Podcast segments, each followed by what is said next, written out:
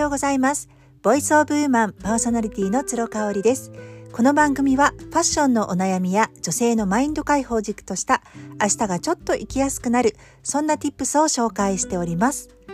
はい、えーと今日も私が週6日配信をしておりますメルマガつろごろくの配信内容をさらに掘り下げるということをやっていきたいと思います。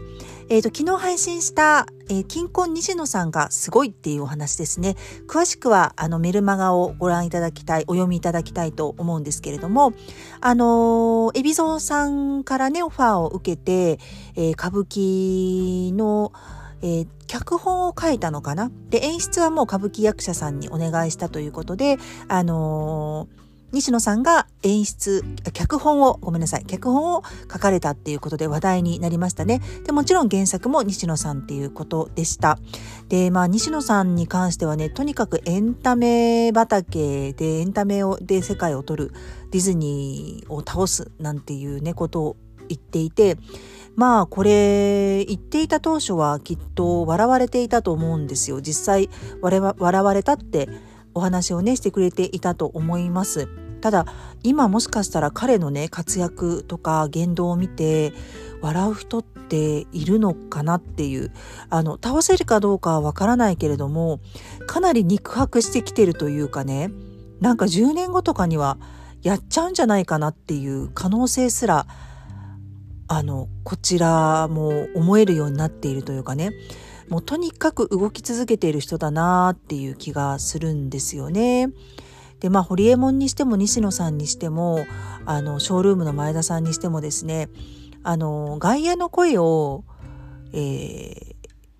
まあ、聞きながらも華麗にスルーしながらも力に変えていくっていう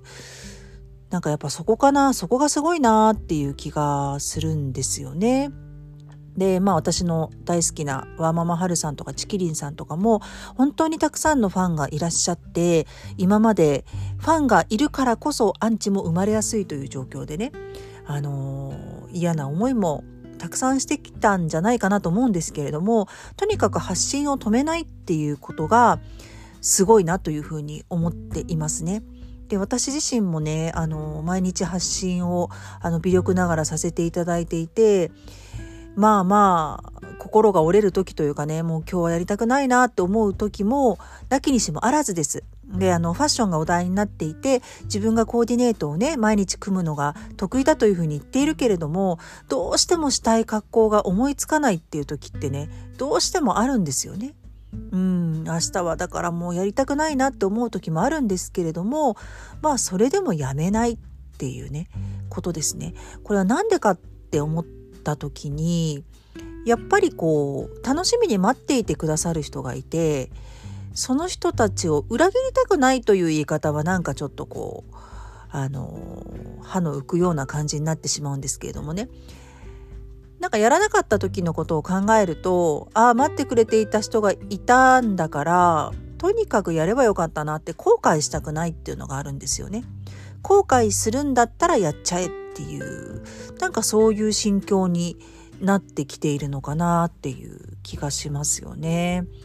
で、もともと西野さんはね、私オンラインサロンに入ってまして、あの芸人時代とか全く興味が なかったんでね、あのー、まあ、少し顔のかっこいい芸人さんだなぐらいなイメージだったんですよね。で、まあ、正直あの、金婚って、あの、あんまり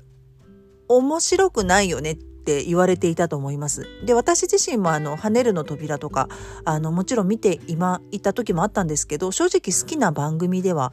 なかったんですよね。まあ、ダウンタウンのゴッツとかを見て育った世代なのでちょっとやっぱりその下になるのかな。うん、そ次世代のお笑いっていう感じがしてこう心の底からこう大笑いができるっていう感じじゃなかったしうん彼らはやっぱり若くしてすごく芸人としてねお仕事をたくさんされていたのでちょっとそういう意味ではこう演じ組みが私の中で物足りなかったなっていうところがありますね。ただもう今彼もね40歳になってそれでもこのコロナ禍でガンガン海外にも行かれてますしねもうとどまるところを知らないんですよ。でプラスしてそのコロナ禍で困っている飲食店とか、まあ、エンターテイメント界を救おうっていう風なあの感じになってますよね。もう活動の指針がもう本当に矢印がそっちの方にぐぎゅいっと向くようになってますよね。でまあ西野さん自体ももちろんあの儲かってるというかねお金を生み出してると思います。なんか役員報酬を月にいくらって言ってたかな？300万ぐらいもらってるって言ってたかな？だからもう全然老後まであのこのままでいったらあの安泰で過ごせると思うんですけどそれでもやっぱり人のために動き続けるっていうところがすごいですよね。そんな西野さんがあの Voicy でね話してました。それはね今日話していた分なんですけどあ違うか。えーと、昨日話していた分ですね、えーと時代に取り残される人の2つの特徴っていうことで1つは新しいテクノロジー新しいチャンスの話を聞いた時にあのお金儲けとすぐ直結して考えてしまう人。これはね時代に取り残されますよっていうことを言っていましたね。どういうことかっていうと、まあ、今ブロックチェーンとか NFT とかね私も全然まだまだ勉強できてなくて、あのー、大きなことは言えないんですけれどもまあ少し前だとビットコインとか仮想通貨とかねそういう話ありますよね。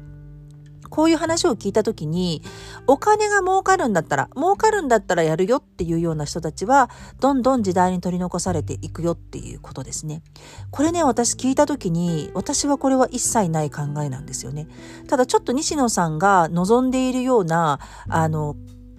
答えではないと思うんですけど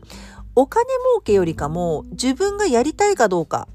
がすごく私味噌になっててくるんですね。なので、えーと、例えばですね、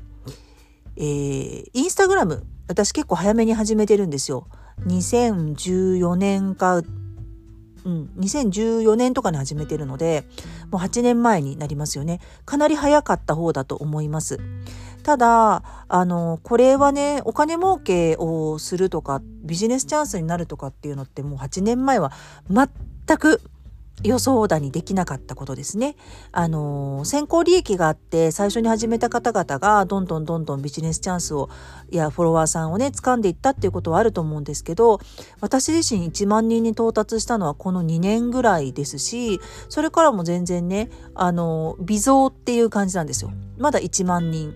のままっていう感じなんですね。まあ、それで全然いいと思っていてなぜならやりたいってって思ってやってるからなんですよね。なのでお金儲けは全然考えてないんですけれども私がやりたいかどうかっていうのがすごく新しい話を聞いた時の指針になりますね。うん、だからほとんどなんか、うん、やりたいかどうかってあんまりないから私の場合もなんか新しい話が来るとちょっと難しそうだなって思うとやりたくないなっていう理由になっちゃうのでもしかしたら時代に取り残されていってしまう人なのかもしれないですね。で2つの特徴ということであともう一つお話をされていたのがそういった新しいテクノロジーシステム情報に自分は無関心だとあのシャッターを下ろしてしまう人ねシャットアウトしてしまう人これも時代に取り残されるよっていうことをおっしゃってましたこれはねでもあるよねこういう人はすごくたくさんいらっしゃるかなと思いますよねあの無関心ずっと無関心な人って一定数いらっしゃるなというのを感じますね。あの自分事として捉えられない。うん。それはおそらく損をしたくないからっていうことなんだろうな、やっぱり。だからあまり首を突っ込みたくない、当事者意識を持ちたくないっていう、なんかそういう姿勢を持ってる人って実は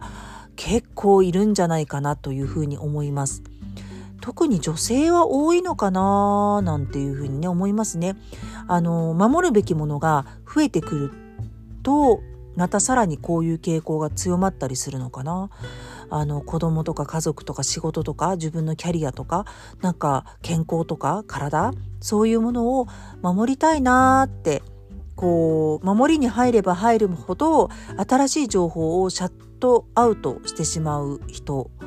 うんだから、まあ、淡々とね自分のやることをずっと何年も続けてるんだけれども進化成長していないっていう人がそうなんじゃないかなっていうふうに思いますね。